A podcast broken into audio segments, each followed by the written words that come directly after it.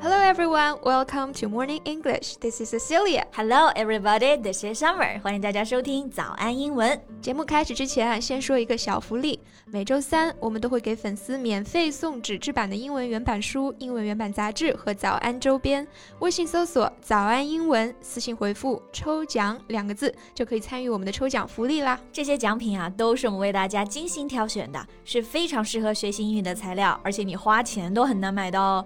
坚持读完。一本原版书、杂志，或者用好我们的周边，你的英语水平一定会再上一个台阶的。快去公众号抽奖吧，祝大家好运！哎，Summer，你有没有觉得啊，现在因为疫情啊，很多人的消费都降级了，which is known as consumption downgrade or just trading down. Yeah, I think that's a thing now.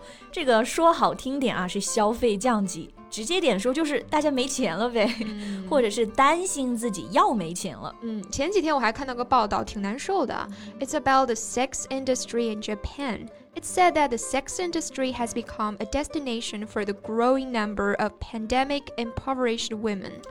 啊，这个信息量有点大啊。Sex industry 这个呢，在日本是叫做风俗业，那大家应该懂是什么行业啊？然后现在是因为疫情嘛，很多女生没有钱了，就不得不进入了风俗业。Sex industry has become a destination for some women. Yeah, and those women were pandemic impoverished 这个词应该还是很多人会有体会的啊。嗯、Pandemic 就是疫情，impoverish 它的意思是 to make somebody poor，让某人变得贫困。所以呢，pandemic impoverished 就是说这些女生是因为疫情的原因受打击，没钱的。对。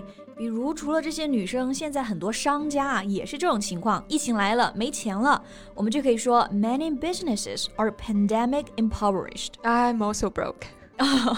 yeah, so as two broke girls, how about today we talk about the expressions we can use to describe having no money? 嗯，没钱了。那到底除了 have no money，还有哪些表达呢？今天就来聊聊这个吧。我们的内容呢都整理成了文字版的笔记，欢迎大家到微信搜索“早安英文”，私信回复“加油”两个字来领取我们的文字版笔记。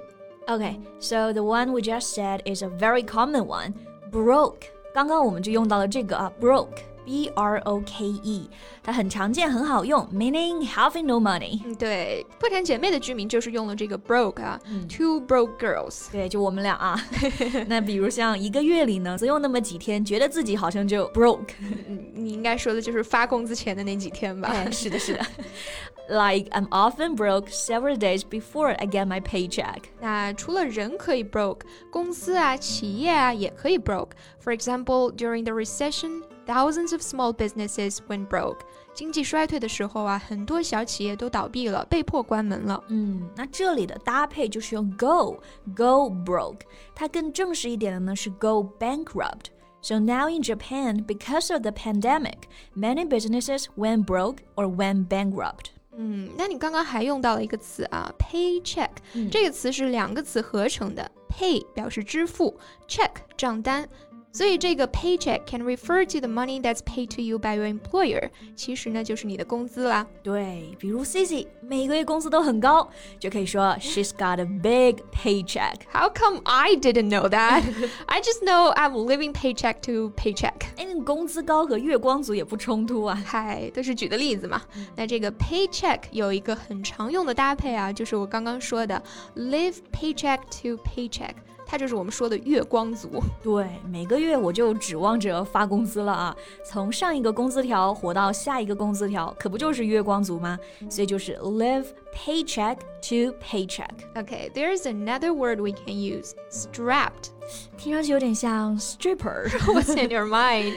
This one is strapped. 啊，中间的字母是 a strapped 意思也是缺钱的，手头紧的。Yeah, I got it。这个后面呢搭配介词是用 for，be strapped for。比如我们说缺现金，就可以说 I'm strapped for cash，缺现款，strapped for funds。Yeah, like tonight I can't go out. I'm strapped for cash. 对，手头紧，没钱了。除了说手头紧啊，我们还可以说最近时间比较紧凑，没什么时间，也可以用这个表达。 I'm kind of strapped for time. 哎，你发现没有啊？没钱没时间，我们都会用“紧”这个词，手头紧呀，时间紧呀。哎，是的，是的。那“紧”在英文中呢，对应的就是 tight，对吧？所以这个 tight 它也可以表示没钱。We can say money is tight. Money is tight. 钱很紧张，钱包很紧张。Right. For example, he grew up in a family where money was always tight. 呃，我们之前讲那些因为没钱只能去风俗业的日本女孩子啊，那也是 money is tight，、嗯、或者还可以说 a tight budget，预算是很紧的。They always live on a tight budget. 对。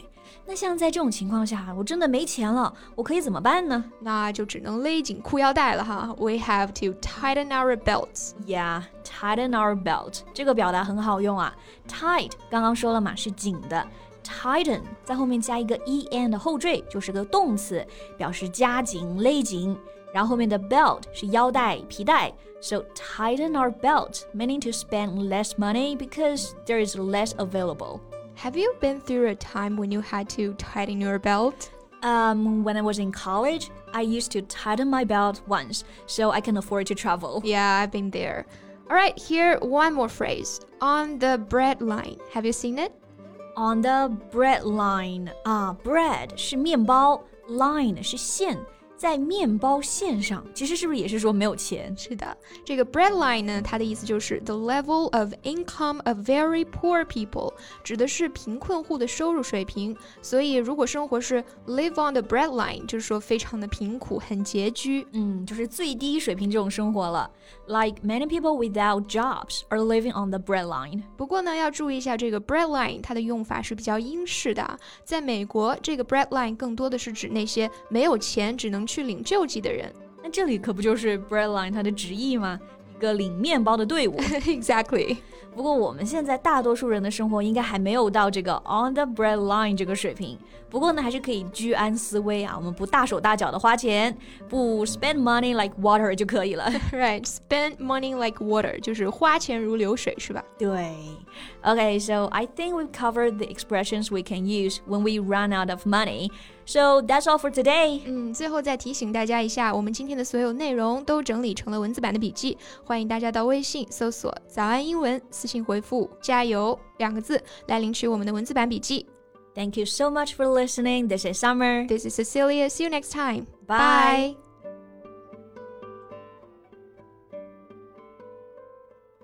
This podcast is from Morning English. 学口语就来早安英文。